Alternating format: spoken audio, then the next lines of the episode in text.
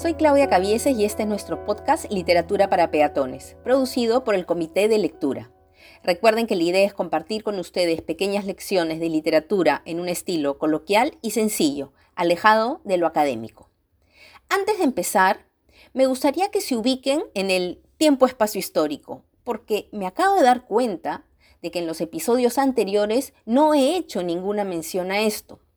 Quienes me oyen podrían preguntarse, ¿esto es antes de Cristo o después de Cristo? Y efectivamente la pregunta es válida. Entonces prefiero arrancar hoy con una pequeña explicación y de paso una suerte de repaso. La Grecia de los Aedos y el gran Homero la ubicamos alrededor del siglo VIII antes de Cristo, es decir, hace ya casi 30 siglos atrás. Y se cree que el mito de la guerra de Troya ya venía desde el siglo XII o XIII. Recuerden que en esta época estamos hablando de un tipo de literatura oral, es decir, va de generación en generación. Las historias se van modificando en la medida en que se cuentan. Ahora estamos hablando del gran género de la tragedia, y esto se define aproximadamente como tal en el siglo V antes de Cristo. Mm, solo para recordarles, cuando contamos antes de Cristo, contamos de manera descendente. Entonces, este siglo V en Grecia se conoce como el siglo de Pericles, porque durante el mandato de este caballero se fomentaron las artes y Atenas llegó a un gran esplendor. Pero a mí no me toca hablar de la historia. Pero sí quiero agregar algo más sobre esto. Aquí ya tenemos escritura, entonces las obras que llegan a nosotros casi casi son las que el escritor escribió, valgan la redundancia. ¿Por qué digo casi? Porque es un triunfo y un privilegio que podamos disfrutar de esas obras que han sobrevivido al deterioro, los saqueos, las guerras, los incendios, el mercado negro, los robos, etc y que tengamos justamente acceso a tres grandes trágicos griegos, Esquilo, Sófocles y Eurípides.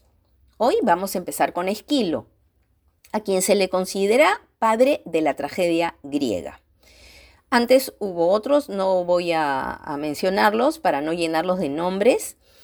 Y quiero además eh, indicar que en el caso de Esquilo, él hace un aporte bien interesante porque antes de Esquilo las obras de teatro tenían un actor en escena y en la parte inferior del escenario estaba el coro como personaje colectivo. Creo que eso ya lo mencioné.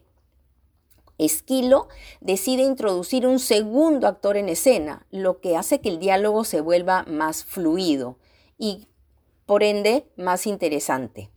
Ahora, lo que tenemos aquí entonces es que podemos encontrar a varios personajes en la obra, pero en escena a la vez no más de dos actores. Se dice que él prefería escribir trilogías, es decir, tres tragedias vinculadas por el mismo tema, algo así como El Señor de los Anillos. Y lo interesante aquí es que yo podía leer eh, cada obra por separado. ¿Por qué? Porque el tema de estas obras estaba en el conocimiento que los griegos tenían de su propia mitología. Entonces yo podía leer la obra número 2 de la trilogía y sabía que había pasado antes e incluso podía saber qué iba a pasar después. Recuerden, lo importante era cómo me lo contaba este determinado autor. Una de las trilogías que ha llegado casi completa a nuestros días es La Orestiada. Se llama así porque hay un personaje que recorre eh, o se menciona en las tres obras. En la primera se le menciona y en las en la 2 y 3 aparece como personaje casi eh, central. ¿Cuáles son estas tres obras? Agamenón, las Coéforas y las Euménides. Entonces, estas tres obras que acabo de nombrar conforman la Orestiada. Yo voy a dedicarme a una solamente por cuestiones de tiempo. Como ya lo hice antes cuando les conté la Ilíada y la Odisea, mm, les voy a dar un conocimiento previo de la historia que hay alrededor de la tragedia Agamenón. ¿Quién es Agamenón? Agamenón es también un rey que pelea en la guerra de Troya. Está mucho más relacionado al problemón que originó toda la guerra. Él es hermano de Menelao y está casado con Clitemnestra, disculpen el nombre, que es hermana de Helena. Entonces tenemos a esta pareja, Agamenón y Clitemnestra, que han tenido tres hijos, Ifigenia, Electra y Orestes. Recuerden, Orestes le va a dar nombre a todo el conjunto de las obras. Resulta que antes de empezar la obra, eh, Agamenón se iba a la guerra de Troya y los vientos no le eran, no le eran propicios. ¿Qué había ocurrido? Tenía encima una maldición. recuérdenla, también la mitología está llena de maldiciones. Yo te maldigo, tú me maldices, todos nos maldecimos. Entonces, eh, esta maldición le había caído porque uno de sus hombres o un grupo de sus hombres habían matado a los venados sagrados de la diosa Artemisa, la diosa del bosque. Artemisa entonces, para fastidiarlo, dijo, tú te vas a demorar en llegar o no vas a llegar nunca a la, a la pelea de la guerra de Troya.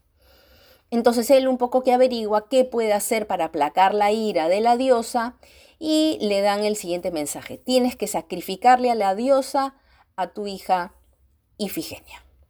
Entonces él manda a llamar a la hija con una falsa promesa, eh, porque dice, bueno, pues habrá que matarla, así de prácticos eran los griegos.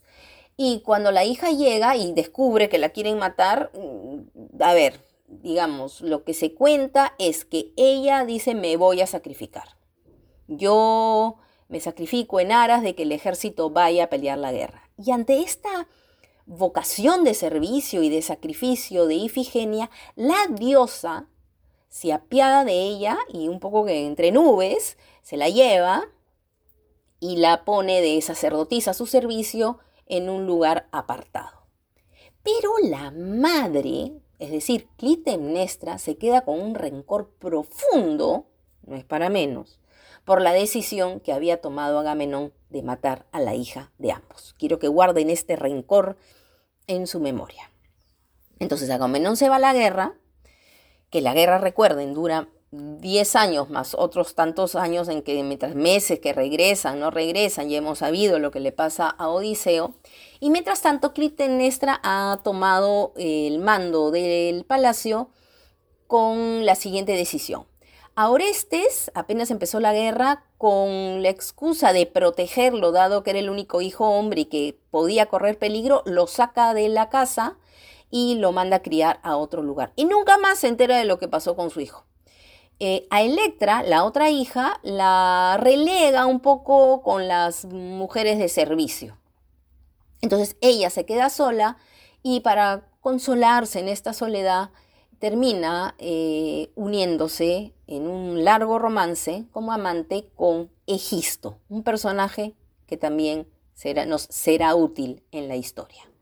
Entonces, hago una recapitulación pequeñita de los personajes. Agamenón, el rey que va a volver, va camino a Micenas, que es su ciudad, y está Clitemnestra eh, junto con Egisto y los dos hijos sobrevivientes relegados, uno fuera del palacio y la otra más o menos por ahí dando vueltas, pero muda, por decirlo de alguna manera.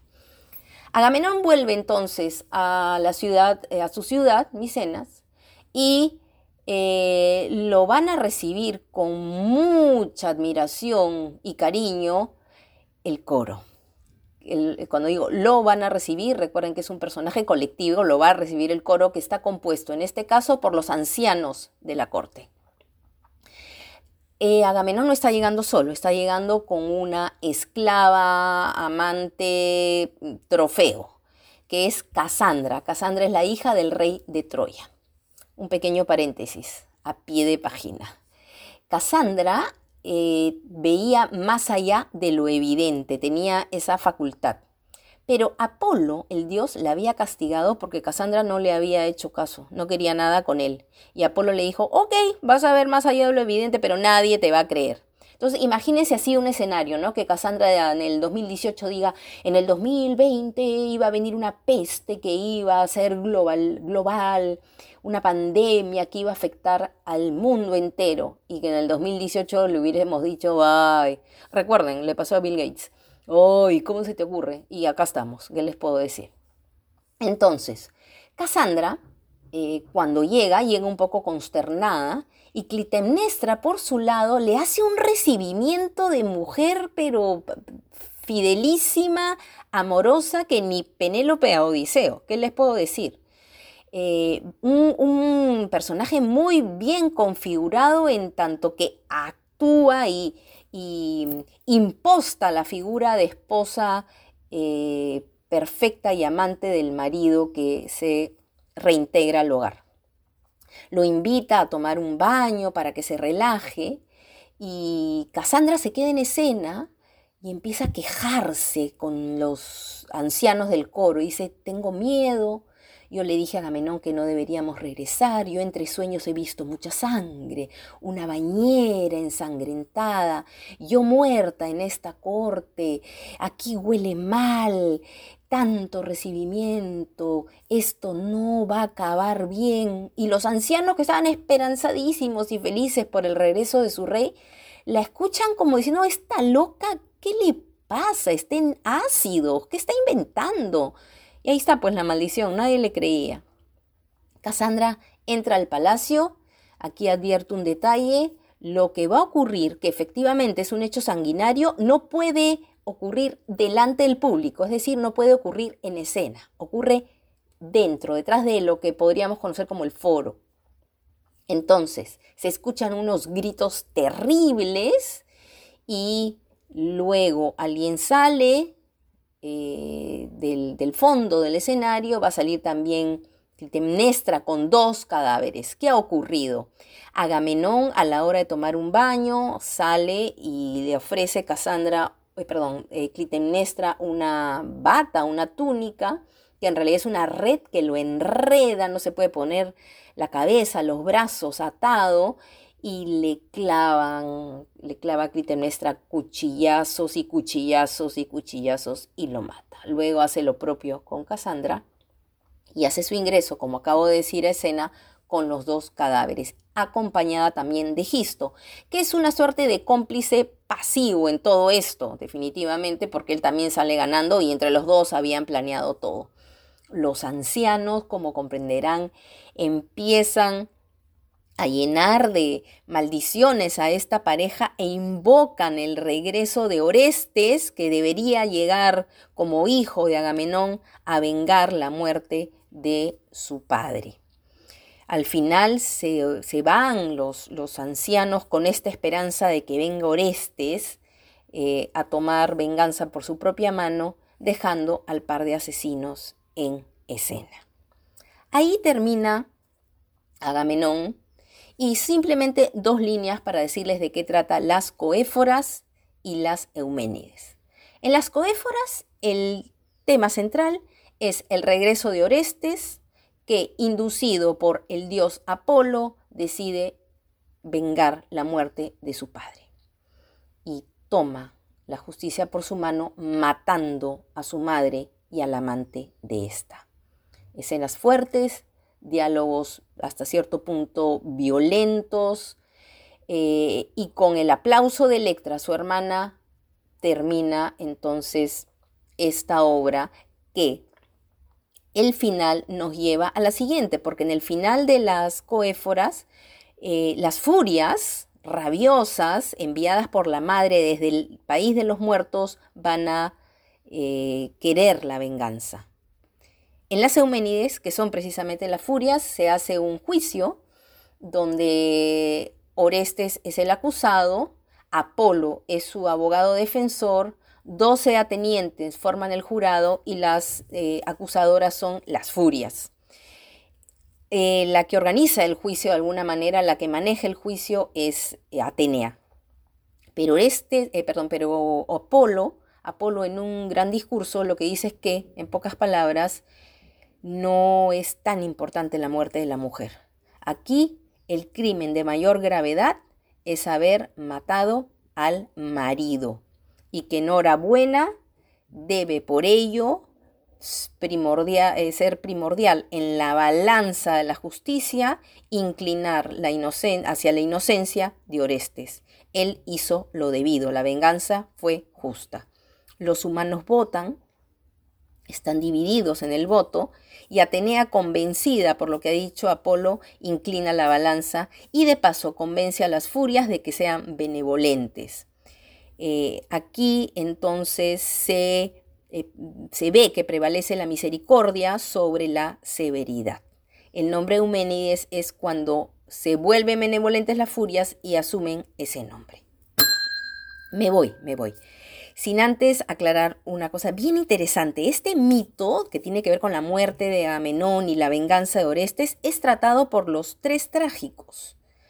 En el caso de Esquilo, la Orestiada, en el caso Sófocles, una obra que se llama Electra y en el caso de Eurípides también una obra que lleva el mismo nombre, Electra. ¿Qué les recomiendo hoy? Bueno, las tragedias de Esquilo de todas maneras.